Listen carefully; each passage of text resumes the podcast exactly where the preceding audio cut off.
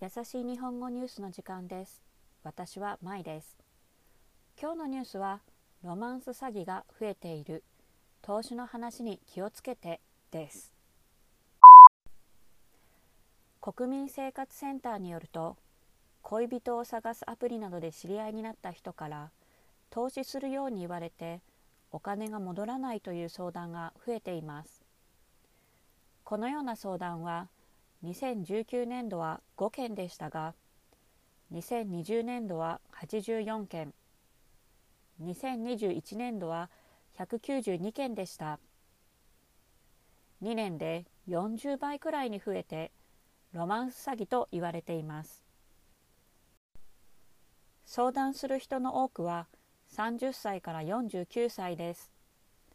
特に外国人だという人にビットコインなどに投資するように言われたという相談が増えています。投資するように言われたウェブサイトは嘘のページでお金を送ると戻らなくなります。専門家は新型コロナウイルスが広がってから寂しい人やお金を心配する人が多くなって騙される人が増えているようですと話しています。別の専門家は会う前からお金の話になったら詐欺かもしれないと考えてくださいと言っています。言葉の説明です。今日は4つ説明します。まず件です。ニュースの中では5件84件など出てきました。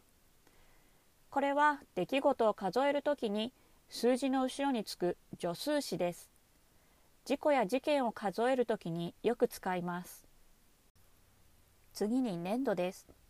これは会社や団体が自分たちの都合で決めた1年の期間です。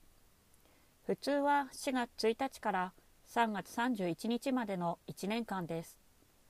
皆さんも最近新年度が始まりましたという言葉を聞いたことがあるのではないですか？次は投資です。これはお金を儲けるために事業などにお金を出すことです。よく会社に投資する、株に投資すると言います。働いてお金を稼ぐこととは違います。最後は詐欺です。これは人を騙してお金や物を取ることです。悪い言葉です。日本ではオレオレ詐欺が流行っています。高齢者年齢が上の人にその人の子供と嘘をついて電話をします。そして「お金に困っています。お金をください」と嘘をつきます。たくさんの人がこの嘘を信じてお金を渡してしまいます。今回のニュースのロマンス詐欺は高齢者だけでなくいろんな人が嘘を信じてお金を渡しています。皆さんも気をつけてくださいね。それでは今日はここまでです。ではまた。